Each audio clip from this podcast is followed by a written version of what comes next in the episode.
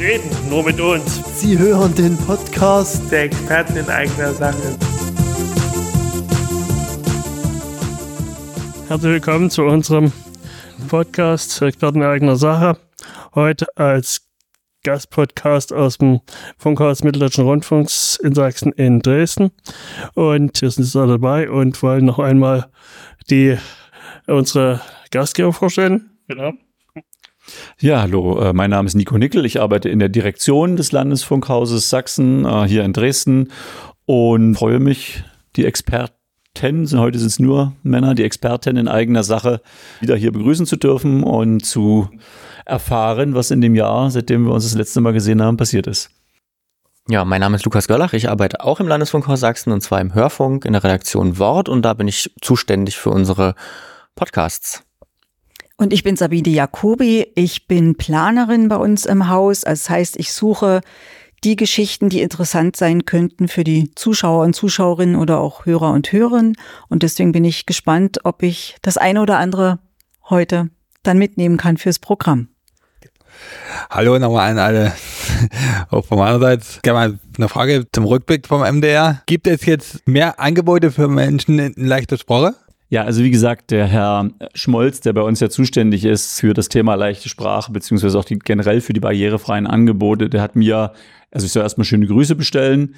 Er wäre gerne wieder mit dabei gewesen, wie beim letzten Mal. Für ihn war die Einladung ein Stück weit kurzfristig und auch zu spät am Tag. Also wenn wir das mal früher organisiert bekommen, äh, von der Zeit her ist es leichter, weil er natürlich hin und her muss, äh, Leipzig und Dresden, nimmt sich aber vor, beim nächsten Mal wieder mit dabei zu sein. Er hat mir aber ein paar Dinge geschickt, die ich euch hier gerne mit äh, auf den Weg geben darf und soll. Erstmal zum, zur Barrierefreiheit allgemein, um da mal hinzukommen. Also 95 Prozent aller Fernsehangebote sind äh, mittlerweile untertitelt, also kann man sich einen Text einblenden lassen. Äh, in der Mediathek, also alles, was online abrufbar sind, sind es 88 Prozent. Da fehlen noch ein paar sozusagen Prozente nach oben. Linearen Fernsehen gibt es mittlerweile für 20 Prozent der Angebote eine Audiodeskription. Entschuldigung, das muss ich erklären. Alles, was übers ohne dass man sich aussuchen kann, wann es läuft, es im Fernsehen läuft oder wenn man also sozusagen einen Fernseher einschaltet, das, was gerade jetzt läuft, nennt man linear, weil das hintereinander wegläuft und da kann man selber nicht aussuchen, wann man sich das angucken möchte, sondern es läuft eben nur genau zu einer bestimmten Zeit. Und alles, was man online oder zeitversetzt anrufen, äh, abrufen kann, ist dann nicht linear. Das kann man sich also dann angucken, wann man gerade Zeit dafür hat oder wann man sich anhören möchte. Alles, was aber eben im ganz normalen Fernsehen läuft, sind eben 95 Prozent eben mittlerweile mit Untertitel. 20 Prozent davon haben eine Audiobeschreibung. Also für Menschen mit Sehbehinderungen können sich dann eben zusätzlich einen Audiokanal anmachen, um sich erklären zu lassen, was dort gerade im Bild passiert. Also diese klassische Hörfassung, wie man sie heutzutage kennt. Und auch im Online-Bereich gibt es mittlerweile e-, etliche Filme, die Hörfilmbeschreibung haben, auch Filme, die dazukommen, Märchenfilme und andere Sachen, wo sozusagen entsprechende Audiodeskriptionen oder auch Texte mit dazugekommen sind. In Gebärdensprache haben wir mittlerweile 38.000 Sendeminuten im Jahr. Die werden aber tatsächlich, Gebärdensprache wird immer nur online verbreitet. Also alles, was nicht im klassischen Fernsehen ist, sondern was im Nachgang bearbeitet werden kann. Hängt einfach damit zusammen, dass man also Nachrichtensendung ist durch, dann wird eben oder eine, Mittagssendung oder was auch immer und dann wird hinterher das dem Gebärdendolmetscher oder Dolmetscherin gegeben, die zeichnet das auf und dann kann man das im Nachgang quasi mit Gebärdensprache sich angucken. Das ist aber eben immer erst nachher. Und das Kernangebot, wo ihr, wo ihr ja ganz besonders interessiert seid, das ist also das Thema Nachrichten in leichter Sprache. Darüber haben wir im letzten Jahr schon gesprochen. Das ist also auch noch ausgeweitet worden. Dieses Jahr war in der Redaktion auch das heißt, das erste Mal Hospitanzen von Menschen mit kognitiven Einschränkungen, die also dabei waren, mitgeholfen haben, sich auch angeguckt haben, wie das funktioniert, ihre eigenen Ideen auch noch mit eingebracht haben, was man vielleicht besser oder anders machen kann. Die Angebote findet man ausschließlich im Netz, also muss man im Internet aufrufen. Liegt halt einfach auch da daran, dass diese Angebote alle erst eben erstellt und produziert werden müssen. Ja, wir haben also die Grundnachrichten und dann kommt das Nachrichtenteam vom Team leichter Sprache und schreibt diese Nachrichten dann eben in leichte Sprache um, eben auch mit Hilfe von Menschen mit kognitiven Einschränkungen, die eben auch nochmal sagen, ich verstehe das Wort nicht oder das musst du leichter erklären, äh, sonst wird das nicht verstanden.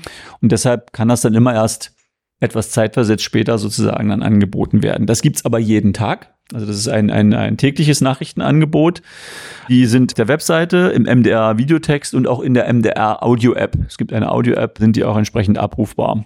Das heißt also, es gibt sie auch als Podcast, die Nachrichten in leichter Sprache sind auch jeden Tag abrufbar.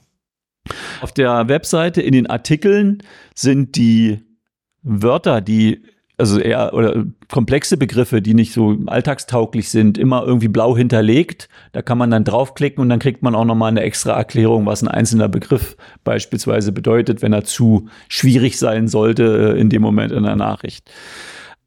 Das habe ich gerade schon gesagt, ne? bei der Nachrichtenerstellung, bei den Nachrichten in leichter Sprache sind immer, immer Menschen mit kognitiven Einschränkungen mit dabei, die das auch als Prüf, also zur Prüfung und zur Freigabe bekommen. Also erst wenn diese Prüfgruppe sagt, okay, das verstehen jetzt die meisten, erst dann gehen diese Nachrichten online. Also es macht nicht jemand von uns, der das denkt, das ist jetzt leicht, sondern es gibt immer noch jemand, der das hinterher prüft und sagt, ja, das ist wirklich leichte Sprache, damit können äh, viele etwas anfangen.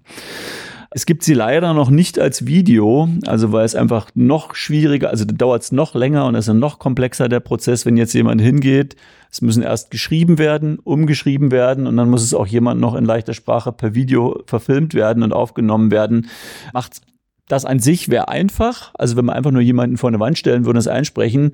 Schwierig ist es bei Bildmaterial. Wenn man einen Beitrag im Sachsenspiegel nimmt, der ist zwei Minuten lang wenn ich den in leichter Sprache mache, wird der dann wahrscheinlich vier Minuten lang. Und ich müsste deutlich mehr Bilder und Videomaterial verwenden, als wenn ich eine ganz normale Nachricht habe. Liegt einfach daran, dass mehr beschrieben und erklärt werden muss und ich damit mehr Zeit brauche und ich dann dementsprechend viel mehr Bildmaterial einbinden müsste. Deswegen gibt es das noch nicht als Videonachrichten, sondern erst nur, also zurzeit ausschließlich als Hörfunknachrichten. Dazu gibt's noch äh, besondere Texte in leichter Sprache. Also es gibt etliche so, wie sagt man, Serviceangebote, die mittlerweile in leichter Sprache auf der MDR-Webseite abrufbar sind. So Sachen wie Ausflugs-, Kulturtipps, Themen aus der Wissenschaft. Ähm, es gibt die Rubrik richtig oder falsch, Sachen Gesundheitsangebote, alles in leichter Sprache, kann man alles über die Webseite vom MDR auch abrufen. An all diese Themen, die ich gerade beschrieben habe, werden tatsächlich jedes Jahr erweitert. Das Angebot wird immer größer und es wird immer mehr.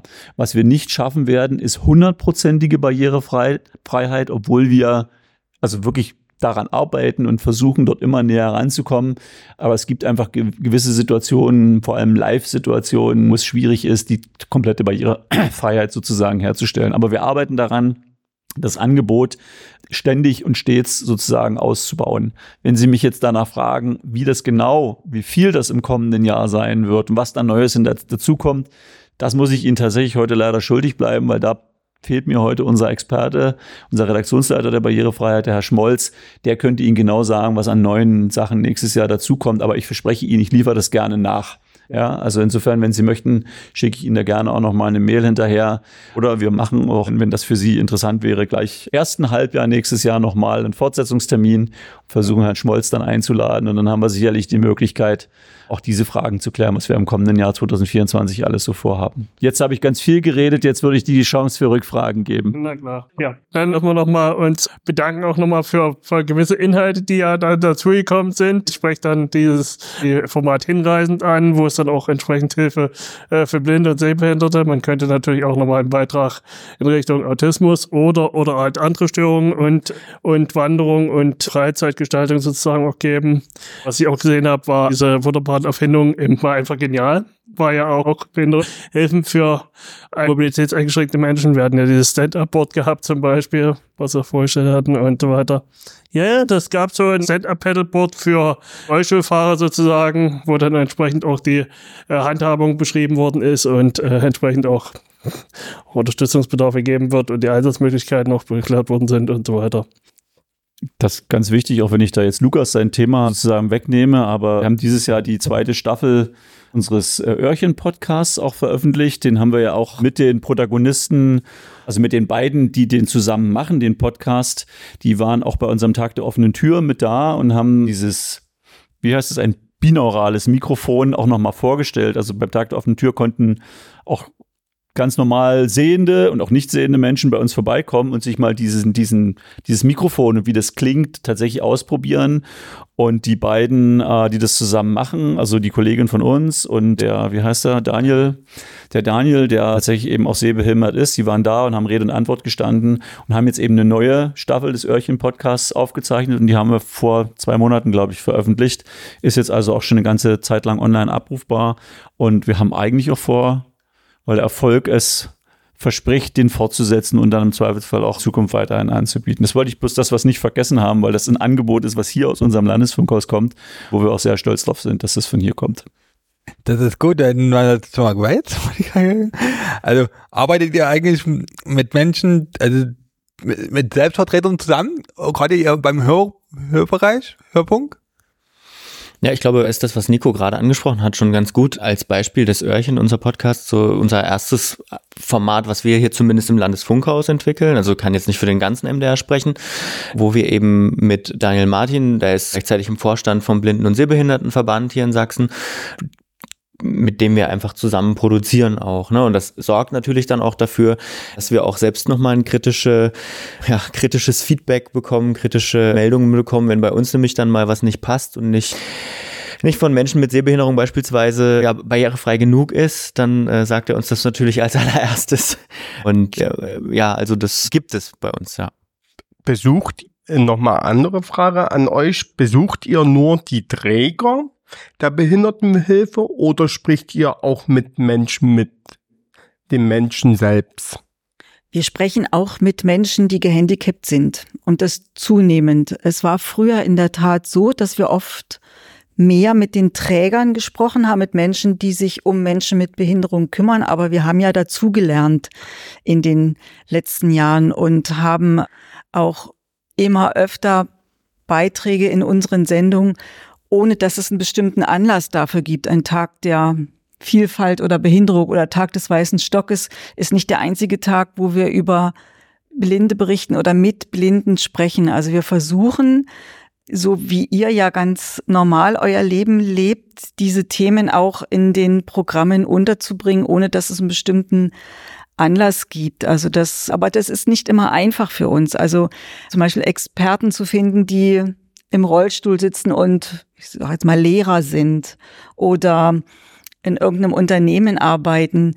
Das wäre Zufall, wenn uns da jemand zur Verfügung steht oder ja, das Beispiel, was wir vorhin hatten, die Geschichte aus Kamenz, wo es um die Bezahlung in den Werkstätten ging. Da haben wir natürlich mit Frauen und Männern gesprochen, die in der Werkstatt arbeiten und warum die sich mehr eine bessere Bezahlung wünschen, die auch gesagt haben, es ist nicht nur das Geld, es ist für uns schon wichtig, auch arbeiten zu können und über diese Arbeit und die Kontakte mit Kollegen und Kolleginnen Wertschätzung zu kommen.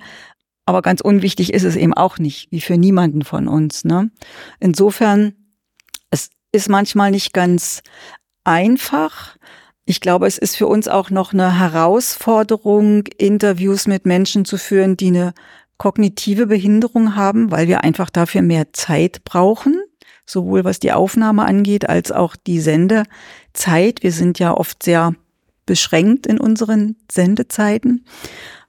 Aber da bin ich ehrlich gesagt ganz zuversichtlich, weil ich einfach sehe, dass auch wir uns weiterentwickeln in der Hinsicht. Gibt es auch Themen über behinderte Autisten, weil ich bin auch behindert, behindert und autistisch dazu quasi. Ist das auch manchmal in den Sendungen mit dabei? Wird darüber auch, gibt es darüber auch Reportagen? Am Weltautismustag zum Beispiel, das ist der, der 27. April, genau. Also um das hundertprozentig genau zu beantworten, müsste ich jetzt bei uns im Archiv gucken. Ich glaube aber nein. Ich glaube, so speziell also ich kann mich zumindest nicht erinnern, aber Erinnerung ist das eine und wirklich Fakten sind das andere. Also da müssten wir nochmal recherchieren und müssten das euch später dann nochmal die genaue Antwort geben. Also ich bin da bei Sabine. Ich meine mich zwar zu erinnern, dass ich bei uns auch schon Reportagen über Menschen mit hochfunktionalem Autismus oder auch anderen Themen gesehen habe, aber wir sollten es tatsächlich nochmal prüfen, bevor wir irgendwas behaupten. Nachher stimmt es nicht. Äh, das kriegen wir aber raus, indem wir in unserem Archiv nochmal nachgucken und auch das könnten wir euch gerne nachreichen, ist überhaupt kein Problem.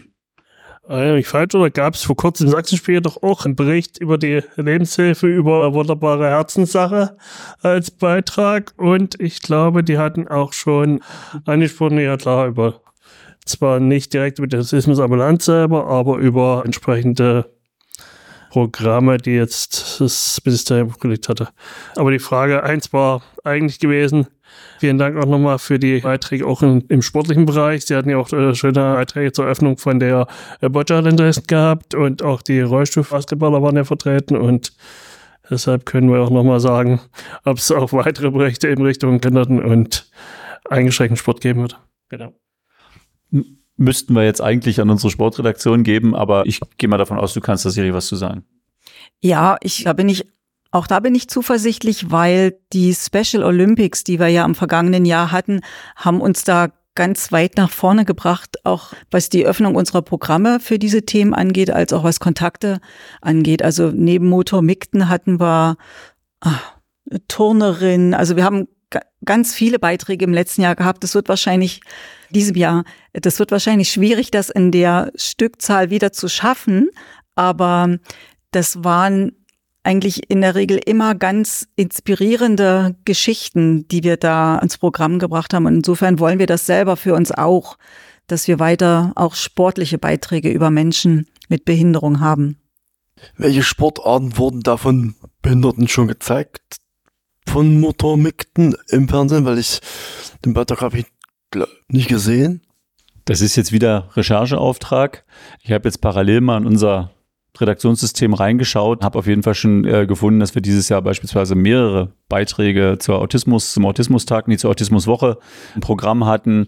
Äh, natürlich ganz viel zum, zu den Spielen, äh, die schon angesprochen waren.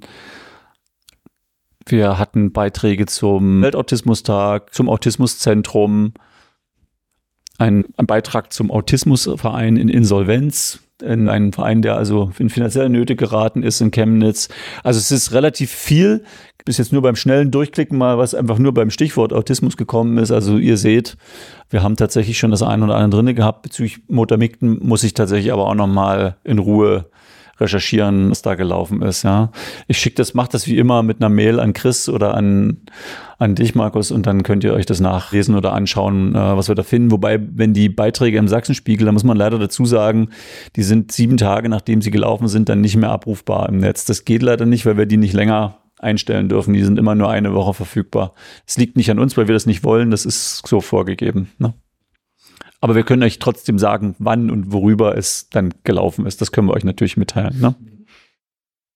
Ja, wir haben noch jetzt noch eine andere Frage. Wir haben ZSL, Zentrum Selbstbestimmtes Leben heißt das eben halt.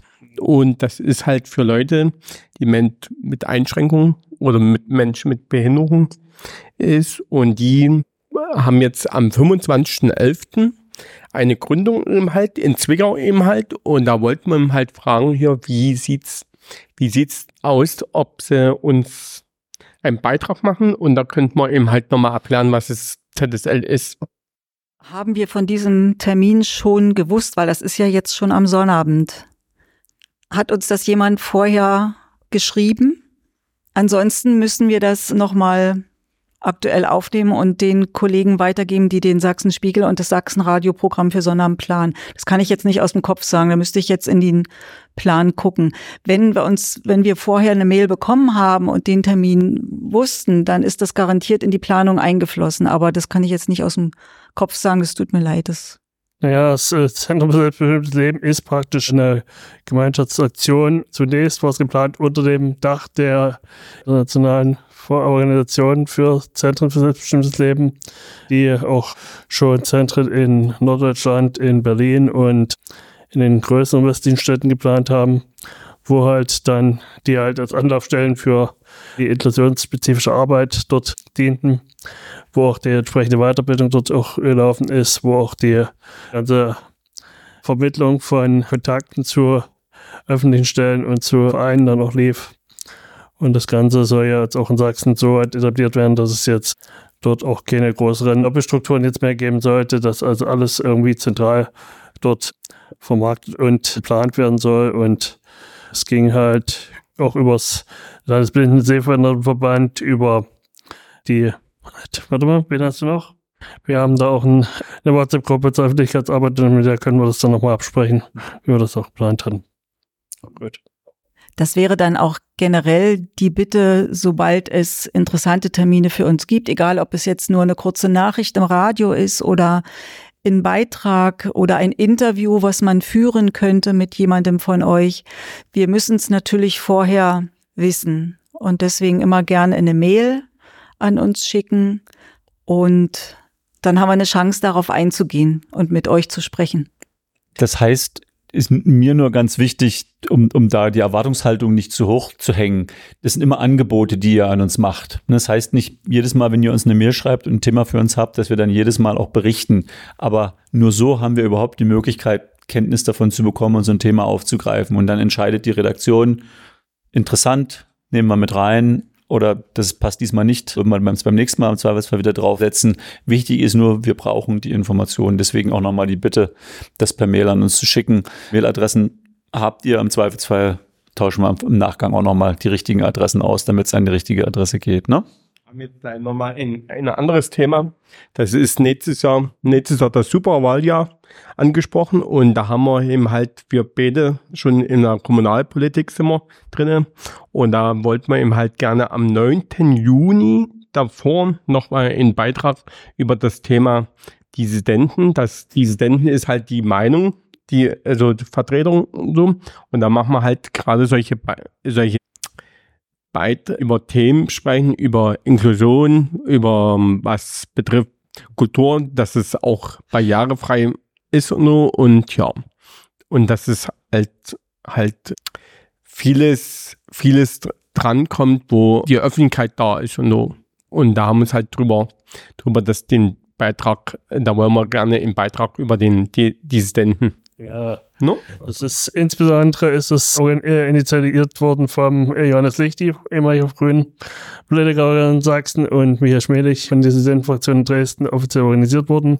Gab schon die Vereinsgründung und jetzt als Wahlkampfplattform, nicht als Partei, sondern wirklich nur als reine Wahlkampfplattform sozusagen auch einen demokratischen und antirassistischen Wahlkampf sozusagen zu führen, um gewisse Themen anzusprechen, Autofreiheit, Klimaschutz und so weiter, aus einem bestimmten Blickwinkel auch herauszusehen, um sich dann dort einbringen zu können. Genau, genau ist mehr für die Kommunalwahlen, Stadtratswahlen und äh, Stadtbezirkswahlen.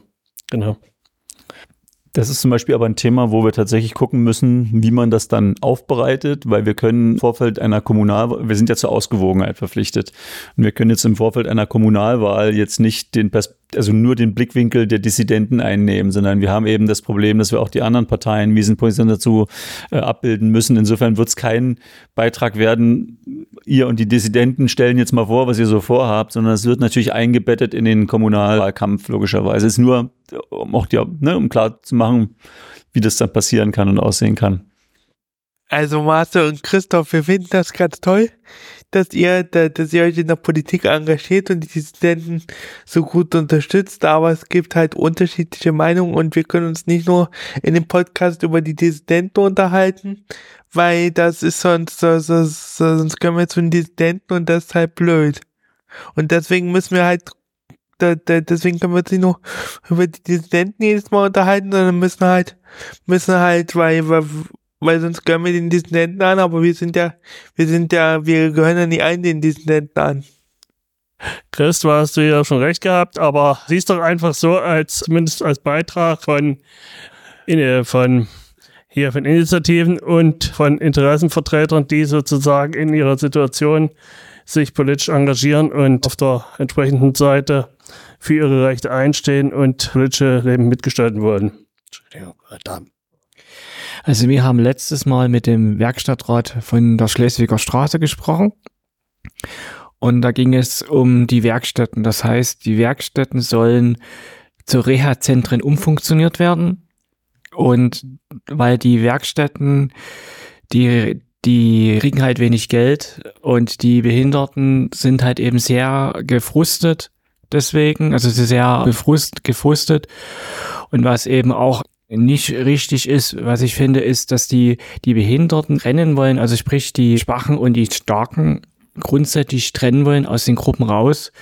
also sprich, die wollen die praktisch, dass nur starke und schwache Menschen in einer Gruppe sollen die Starken sein und in anderen, in anderen, in anderen Gruppen die Schwachen. Das ist, finde ich, nicht richtig, weil die Starken und die Schwachen arbeiten mittlerweile, also ist meine Meinung, bei uns ist es so, dass wir, wir haben auch starke Leute und haben auch schwache Leute.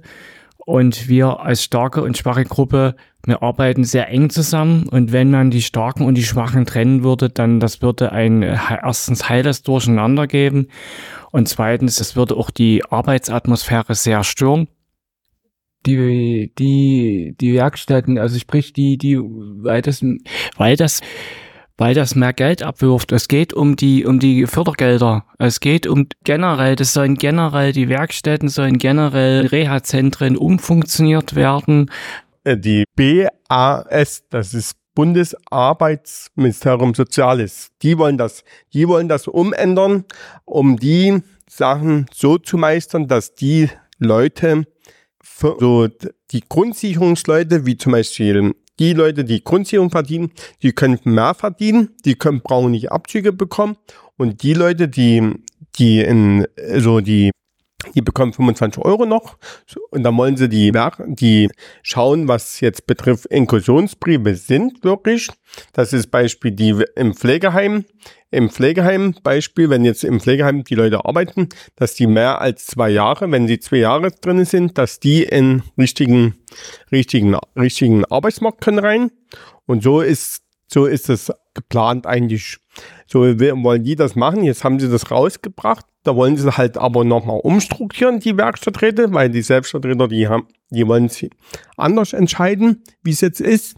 Und dann wird halt anders entschieden, wie es jetzt ist, wo es also dann wird, werden alle Vorschläge gegeben, was jetzt die, da werden die, Fort, die Förderbetreuungsbereich wird geprüft, dann wird eben halt die Selbstvertreter, die Werkstatträte, die wollen gerne, dass die, die werden Wort reden, dann die Selbstvertreter und die werden alles kontrolliert und dann wird eben halt geschaut, was kommen und dann muss das abgegeben an die Bundesregierung und dann wird eben halt die nächste Legislaturperiode entschieden, was denn ist. 2025 steht das Gesetz vor, dass es durchkommt. So ist mein, so ist mein, gerade meine Gedanken. Entscheidung. Und jetzt 2024 ist es so, das Superwahljahr, da wird das so vieles umstrukturiert, da haben die jetzt zur Zeit jetzt alles so Umbruch, Umbruch, Umbruch. Überall und so wollen sie alles umändern. Wollen sie so, die Lebenshilfe hat schon angefangen jetzt. Jetzt wollen sie hier probieren, dass die Schwächen und die Mittleren, die stehen im, naja, in der Luft eben halt. Und sowas, so, äh, so ist halt die, so ist halt der Plan die Bundesarbeitsministerium Soziales. Die wollen das halt, die haben was rausgebracht und jetzt tun sie natürlich bis Dezember wollen die das jetzt durchziehen, dass der Sprecherrat dorthin geht und darüber, darüber, darüber hier redet, über Vorschläge, wie die das machen wollen. Und das wird dann in die Stellungsmaßnahme abgegeben. Die Selbstvertreter haben wieder was anderes. Wir haben auch wieder was anderes. Und das ist halt, und das müssen wir halt in gemeinsamen Nenner finden. Wir haben ein, alle in gemeinsamen Nenner, was wir haben wollen. Aber das ist halt eben halt schwer zu, zu meistern. Okay. Äh, eine Frage wäre dann noch, wollt ihr Menschen mit Behinderung, also geistiger Behinderung noch einstellen? Ich glaube, das Thema hatten wir ja im letzten Jahr schon. Herr Schmolz hat da ja auch schon einiges zugesagt. Also wir sind ja bereits beispielsweise bei der Erstellung der, der Nachrichten in leichter Sprache tatsächlich auch an, also angewiesen auf Menschen mit kognitiven Einschränkungen, die uns entsprechend ja auch überhaupt erst die Möglichkeit geben, ein Feedback zu erhalten. Funktioniert das oder funktioniert das nicht? An anderen Stellen ist die Frage tatsächlich, wie viele Menschen bewerben sich bei uns mit, mit, mit kognitiven Einschränkungen. Menschen mit Behinderungen haben wir sehr viele im Unternehmen, aber meistens natürlich vorrangig mit, mit körperlichen Behinderungen, ne? also physischen Einschränkungen. Die Frage ist tatsächlich, welche, welche Jobmöglichkeiten würden sich hier bei uns bieten? Das ist natürlich eine andere Sache, ob man in einer Werkstatt etwas baut, erstellt mit den Händen oder wie auch immer oder hier eben journalistische Beiträge im Zweifelsfall entstehen müssen. Gibt natürlich auch viele Berufe, andere Berufsbilder im MDR, wo ich tatsächlich gar nicht hundertprozentig weiß, ob wir nicht tatsächlich sogar auch Menschen mit, mit kognitiven Einschränkungen sogar schon in, in, in Lohn und Arbeit haben. Das Problem ist, MDR ist so groß, Die meisten Menschen im MDR arbeiten in Leipzig. Da kenne ich die wenigsten von. Insofern kann ich noch nicht mal sagen, ob wir da tatsächlich den einen oder anderen sogar dabei haben. Es ist tatsächlich eine Frage, in welchen Bereichen es möglich wäre. Es ist natürlich nicht überall wahrscheinlich machbar oder denkbar, bei uns tätig zu werden, gerade im Redakt in der Redaktion, wenn ich einen Beitrag erstellen soll oder ähnliches, wäre es natürlich nicht ganz so leicht, den Anforderungen wahrscheinlich dann am Ende auch gerecht zu werden. Es ist aber jetzt nur eine Vermutung von mir, das kann ich gar noch nicht beantworten, weil ich da zu wenig drinne stecke. Ja. Ich würde da nur ergänzen wollen, ich finde das jetzt ehrlich gesagt aber nicht, dass dadurch Menschen mit kognitiven Einschränkungen benachteiligt sind, weil ich könnte auch nicht in einer Tischlerei arbeiten, weil ich habe einfach die Fähigkeit nicht, kann auch nicht gut rechnen. Also es gibt bestimmt ganz viele Berufsfelder, an denen ich gar nicht arbeiten kann, weil ich die Fähigkeiten nicht habe. Ja, und deswegen so ist das bei uns auch. Es gibt eben eine Menge Berufe, für die man hier Voraussetzungen bringen muss, die nicht jeder hat. Aber das ist auf ganz vielen anderen Berufsfeldern ja auch so. Und das würde ich jetzt nicht als Benachteiligung ansehen. Aber auch da, das ist jetzt der dritte Punkt, ich mache mir immer schon Notizen. Auch hier würde ich nochmal bei uns herangehen. Ich weiß gar nicht, ob das überhaupt erfasst werden darf erfasst werden muss. Ich inwiefern Menschen mit Behinderung bei uns tätig sind. Also ich weiß, dass es grundsätzlich die Kategorisierung gibt, weil wir ja auch als öffentlicher oder öffentlich-rechtlicher Arbeitgeber ja auch eine gewisse Verpflichtung haben, gewisse Prozentziele zu erreichen. Da ist, wird das schon abgebildet. Aber welche Behinderung das ist, das kann ich noch gar nicht noch sagen, ob wir das überhaupt erfassen dürfen. Das, da bin ich jetzt überfragt. Aber da würde ich auch Herrn Schmolz noch mal fragen. Vielleicht ist der, oder beziehungsweise unsere Personalabteilung, vielleicht kann ich da ja sogar noch eine Antwort nachliefern. Das ist, muss ich in diesem Moment schuldig bleiben, ja, wie da die Situation bei uns ist. Wie, wie ist das eigentlich, wenn ihr, wenn ihr, wenn ihr wenig Menschen mit kognitiven bzw. körperlichen Einschränkungen habt? Wer, wer, wer entscheidet dann zum Beispiel über manche Beiträge, ob die, ob die ausgestrahlt werden oder nicht?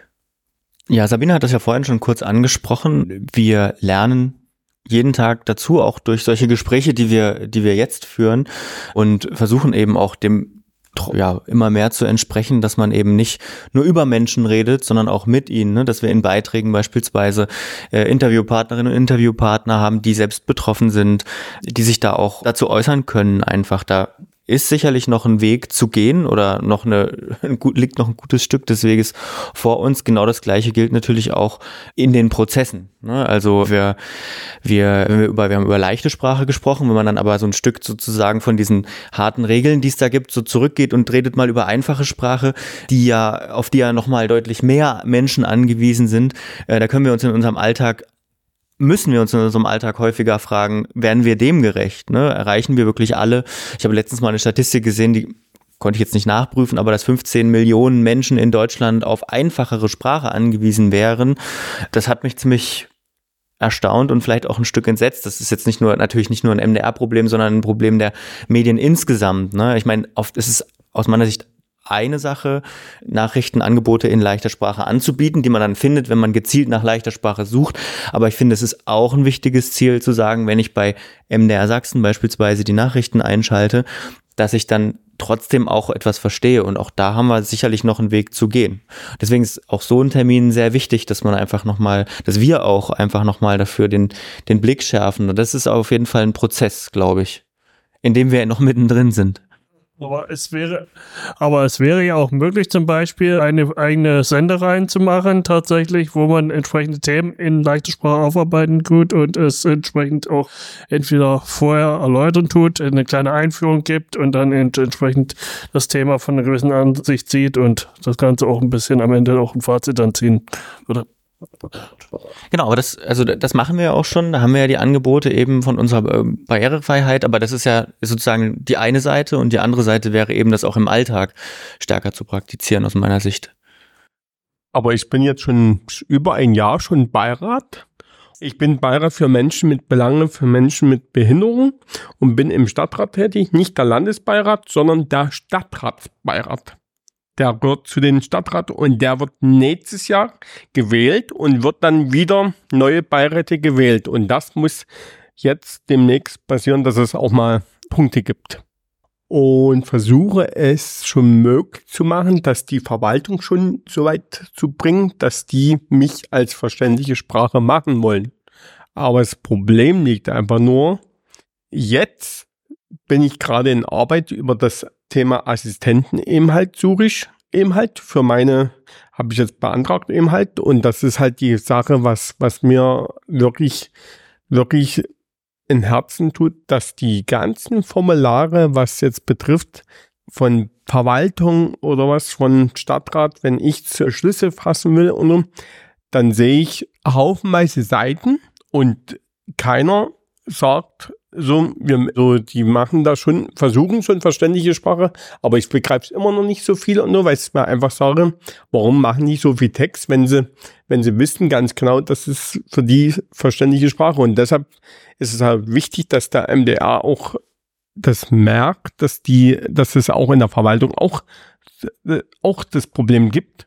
Und das Problem liegt einfach nur, wir müssen es halt allem zusammen kommen und nur, dass das auch in der Verwaltung so ist, dass wir es halt mal drüber mal auch in Thema auch mal sagen, okay, Verwaltung ist halt auch wichtig, dass das auch ver verständliche Sprache wird, dass die dann die Politik auch merkt, ah, denn wir müssen jetzt verständliche Sprache machen, dass jeder das auch braucht. No? Ich kann das, was du sagst, komplett nachvollziehen. Und das, obwohl ich keine kognitive Einschränkung habe. Das Behördendeutsch ist eine Katastrophe. Ich habe das dieses Jahr sozusagen an ganz, ganz vielen Stellen erlebt, wenn es darum geht, Formulare auszufüllen, um irgendwelche Anträge zu stellen. Das ist, das versteht man also das, das verstehe ich selbst nicht. Ich mache das ganz häufig dann für meine Schwiegereltern oder für meine Eltern, die dann auch schon Probleme haben, diese Sachen überhaupt noch zu entschlüsseln. Umso mehr kann ich verstehen, wie schwer das dann für euch sein muss, solche, solche Behördendeutsch, solche Beamtendeutsch dann am Ende zu entziffern und zu verstehen, das ist natürlich nicht einfach. Insofern, das können wir tatsächlich gut nachvollziehen. Das ist aber quasi ein weiteres Thema, was wir heute auch nochmal uns mit, mit, mit notieren werden, äh, wie viele andere, die ich heute schon mitgeschrieben habe. Und äh, was Sabine und, und, und Lukas auch schon gesagt haben, das ist ja der Grund, warum wir hier zusammensitzen, um von euch zu lernen und die Hinweise zu bekommen, okay, was sind denn die Themen, die für euch brennen, die, die wichtig sind, die gerade pressieren. Und wenn wir gerade schon merken, es fängt an solchen einfachen Stellen an, wo es um Verwaltung oder so geht, ne, um solche Fragen, natürlich etwas, wo wir auch wieder ganz viel dazulernen und auch mitnehmen für unsere zukünftige Berichterstattung. Was das andere Thema anbelangt, ich ich habe gerade noch mal parallel so ein bisschen geschaut. Wir haben ja die, diese Sendereihe Selbstbestimmt, die werdet ihr ja auch kennen. Da ist mir übrigens auch aufgefallen, da gab es dieses Jahr mehrere Beiträge zum Thema Selbstbestimmt Leben mit Autismus, weil die Frage war ja vorhin auch da. Auch dort werde ich tatsächlich an die Redaktionen den Hinweis auch nochmal geben oder vielleicht nutzen die den sogar auch schon, das weiß ich gar nicht, äh, tatsächlich auch solche Themen oder Sendungsideen gemeinsam mit den betreffenden Menschen auch zu entwickeln. Ja, das, da macht es natürlich am allermeisten Sinn. Ich gehe auch davon aus, dass das schon passiert, aber man kann ja trotzdem den Hinweis immer noch mal weitergeben und das machen wir natürlich sehr gerne. Ja, wir haben natürlich die ganz andere Fläche für diese Themen, die ihr tatsächlich auch im, im Fokus habt. Wie macht man denn Behördendeutsch in einfacher Sprache? Also, das ist, glaube ich, bis heute noch, noch nicht passiert. Die sind so komplex, das versteht, glaube ich, kein Mensch, oder? Also ich habe da auch keine wirklich gute Antwort drauf, wobei ich manchmal sage, also keine Ahnung, ich habe im vergangenen Jahr, ist es jetzt schon wieder her, das Problem gehabt, weiß nicht, inwiefern das an euch vorbeigekommen ist, dass die Menschen in Deutschland alle äh, eine Grundsteuererklärung abgeben mussten. Wenn du Wohnungen besitzt oder ein Haus besitzt oder was auch immer, einen Garten oder so, musste man dafür eine, eine, eine quasi großes Formular im Internet ausfüllen, wo nochmal klar drin steht, was hast du da alles, was gehört dir. Und ich bin bei meinen Schwiegereltern, für die ich das gemacht habe, an ganz vielen Stellen auf Hürden gestoßen, wo ich bei dem, was dort beschrieben war, einfach nicht weiter wusste. Und habe ich irgendwann beim Finanzamt angerufen und gefragt, was meint ihr denn dort? Und dann kriegt man eine Antwort darauf und dann verstehe ich's. Und dann sage ich, wenn man mir das dann in der Antwort erklären kann, was damit gemeint ist, dann kann man es auch in das Formular so reinschreiben was damit gemeint ist. Also selbst die Erklärung, da gibt's Ausfüllhilfen, ist dann schon wieder eine ganz also schwere Sprache. Ich glaube schon, dass es Möglichkeiten gibt, die Dinge leichter und verständlicher auszudrücken. Und es ist jetzt das eine auch ne, auf, auf auf die Gesamtheit gemünzt, aber insbesondere aber auch für Menschen, wo es schwieriger ist, äh, die Dinge im Schriftbild zu erfassen, bin ich sicher, dass es auch immer noch einfacher geht und die Dinge auch noch einfacher darzustellen. Dass das natürlich eine Herausforderung ist, ist vollkommen klar. Aber weil du die Frage eben gestellt hast, ja, das ist wahrscheinlich ein hehrer Wunsch, dass das passiert oder ein, ein Wunsch, der nur schwer in Erfüllung gehen wird, aber ich glaube schon, dass auch die Menschen im Finanzamt oder in einer Behörde, die diese Formulare aufsetzen oder die Fragebögen oder was auch immer aufsetzen, auch in der Lage sein können, wenn man denn möchte und die, ihnen auch die Zeit dazu gibt, die Dinge etwas einfacher und verständlicher zu machen. Ne? Insofern, ich glaube, dass das nicht so ist, dass das gar nicht möglich ist. Ja, es ist kompliziert, es ist eine Herausforderung, aber es ist nicht unmöglich. Bin ich fest überzeugt. Ach. Apropos Erläuterung, da hatten wir jetzt in den letzten Tagen noch eine Diskussion gehabt, wo wir jetzt wieder mit der Landeszentrale für politische Bildung stärker zusammenarbeiten. Jetzt auch im Rahmen des Wahljahres und so weiter auch kleine Foren anbieten, wo entsprechende Grundlagen zur politischen Bildung äh, sowohl äh, zum Wahlrecht als auch generell in Richtung Demokratie, in Richtung Staatlichkeit und Versicherung, Krankenversicherung und so weiter, dass man tatsächlich diese Themen mal in leichter Sprache erklären kann und dass man das tatsächlich auch mal im Rundfunk auch in, sei es im Online-Bereich oder halt im normalen Rundfunk dann auch anbieten könnte oder zumindest unterstützen könnte mit entsprechenden Formaten, sagen wir so. Wir haben uns ja beim Tag der offenen Tür schon darüber unterhalten. Ne? Ich denke, die allerersten Ansprechpartner wären für mich trotzdem die Parteien, die sie auffordern müssten, ihre Programme auch in leichter Sprache und zusammengefasst zu formulieren.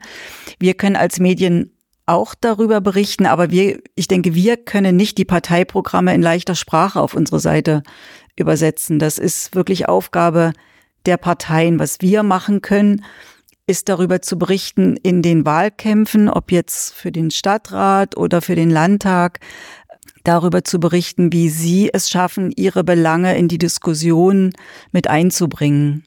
Aber das Übersetzen der Parteiprogramme, das müssen die Politiker schon selbst, denn sie wollen ja auch von ihnen gewählt werden.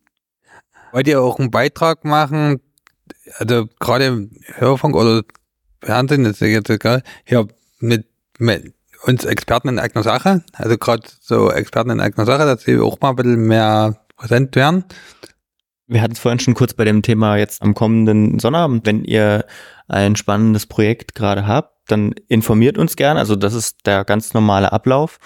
Und dann können wir das in unsere Planungsprozesse mit aufnehmen. Also ich kann jetzt nicht versprechen, dass wir jetzt nächste Woche einen Beitrag mit euch machen, aber wenn es einen spannenden Anlass gibt und ihr das Bedürfnis habt oder ihr vielleicht eine interessante Geschichte habt, dann kommt doch gerne auf uns zu. Schreibt uns eine Mail und wir schauen, wo, wie und wann wir das machen können. Also offen sind wir auf jeden Fall. Was können wir tun, damit Barrierefreiheit in den Medien besser wird? Erstmal finde ich, dass schon der erste große Schritt ist, dass ihr hier seid. Das sorgt dafür, dass wir uns unterhalten. Das ist schon mal ganz eine ganz große Sache. Aber vielleicht noch so eine ganz so eine so eine Kleinigkeit, weil wir es viel über leichte Sprache hatten, über einfache Sprache. Für uns als Medienmacherinnen und Macher ist so Austausch mit den Menschen, die unsere Angebote nutzen, immer ganz wichtig. Und wenn wir jetzt beispielsweise was missverständlich formulieren oder, oder etwas zu schwer ist, wenn sich dann einfach jemand bei uns meldet und sagt, aus dem und dem Grund, also wir haben ja Möglichkeiten, man kann bei uns anrufen, man kann uns Mails schreiben. Na, ihr habt jetzt persönlichen Kontakt, aber es geht natürlich auch über unsere verschiedenen Angebote im Publikumsservice. Ich sehe das ich sehe das so bei uns. Uns ist es immer ganz wichtig, dass wir dann auch mal Feedback bekommen und uns jemand sagt, hey, aus dem und dem Grund habe ich das und das nicht verstanden. Das ist zum Beispiel ein ganz kleiner Weg, den man, glaube ich, gehen kann, einzelnen Beiträgen auch, sich einfach an uns wenden und sagen, welches Problem es gab. Weil du gerade gefragt hast, welche Wege es dort gibt. Ne? Also ihr findet auf unserer Homepage, in unserer App, es gibt die MDR Sachsen App, überall Kontaktmöglichkeiten zu uns. Es gibt Telefonnummern, es gibt E-Mail-Adressen. In der, in der Sachsen-App gibt es einen Chat, da könnt ihr direkt mit uns oder mit der Redaktion in Kontakt treten, euer Feedback geben. Nutzt die Möglichkeiten. Wenn euch Beiträge auffallen, wo, die ihr gut findet, aber auch Beiträge, die ihr schlecht findet, weil gewisse Aspekte völlig zu kurz kommen oder wo ihr sagt, das ist vielleicht nicht komplett richtig dargestellt, gebt uns dieser, diesen Hinweis. Ansonsten, ich wollte tatsächlich genau das Gleiche sagen wie du. Das Beste, was ihr tun könnt, um quasi in eurer Sache aktiv zu werden, ist das, was ihr heute macht und was wir jetzt schon seit wir gemeinsam schon zum dritten Mal machen, dass wir einfach miteinander reden, um immer wieder eine Idee zu bekommen, okay, was bewegt euch, wo sind die Probleme und das, was ich euch, was wir jetzt alle drei schon gesagt haben heute mehrfach, informiert uns auch zwischendurch. schickt uns eine Mail, ruft uns an, wenn es irgendein Thema gibt. Ihr habt ein neues Projekt, ihr sucht Unterstützer für dieses Projekt oder ihr habt eine ganz tolle Idee, kriegt ganz tolles Feedback auf euren Podcast, was auch immer. Lasst es uns wissen, damit wir darauf dann am Ende auch reagieren können und im Zweifelsfall auch sagen zu können, hey, das ist aber spannend, das wollen wir mal allen erzählen. Ne? Aber dafür müssen wir davon euch davon wissen. Das wäre also ganz wichtig, weil zurzeit ist es so, wir haben immer dann Kontakt miteinander, wenn wir uns treffen. Und zwischendrin hören wir nichts von euch. Insofern nutzt die Möglichkeit. Ne? Das möchte ich nur noch mal mit auf den Weg, auf den Weg geben. Der beste Weg ist immer die Mail, weil per Mail können wir es im Haus wunderbar in alle Redaktionsteile oder in unser Planungssystem hinein reinbringen. Der Anruf hilft, wenn ihr sagt, es ist uns heute mal besonders wichtig und das muss ich noch dazu erklären, wenn man vielleicht mal ein bisschen ausholen muss. Aber die Mail ist eben am besten, weil wir sie intern am besten verteilen und abspeichern können. Ne? Ich habe nur eine Frage, aber das ist jetzt wirklich nur, weil es heute so, es mir heute so besonders auffällt. Hat es einen Grund, warum? Ich weiß noch, beim ersten Mal waren auch noch Damen mit dabei. das, da war ich jetzt nur mal neugierig, weil beim letzten Mal war es noch die Expertinnen in eigener Sache und heute sind es nur Experten, da war ich jetzt nur mal neugierig. Es war so gewesen, die und die wurden schon eingeladen, aber die wurden aber heute verhindert, aber ja, die haben halt in anderen Terminen gehabt. Da wollen wir uns nochmal herzlich bedanken für die herzlichen Worte und unseren Austausch und haben ja ein kleines Präsent auch mitgebracht. Vielen Dank. Und deshalb, und sagen wir noch einmal vielen Dank für die herzliche und äußerst aufschlussreichen Erkenntnisse, die wir heute gewonnen haben. Und ja, wie gesagt, wir wollen uns nochmal ganz herzlich bedanken bei euch, dass ihr das so mitgemacht habt, also dass ihr da die, unsere Fragen super beantwortet habt. Wir als Experten in eigener Sache wollen uns ganz herzlich nochmal bedanken bei euch für das nette Gespräch und wir hoffen, wir bleiben in Kontakt und euch hören viel Spaß beim Hören.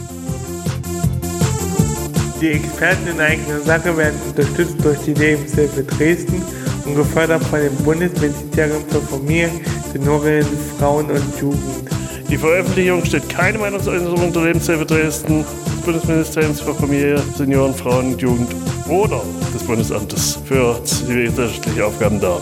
Für die inhaltlichen Aussagen tragen die Beteiligten die Verantwortung.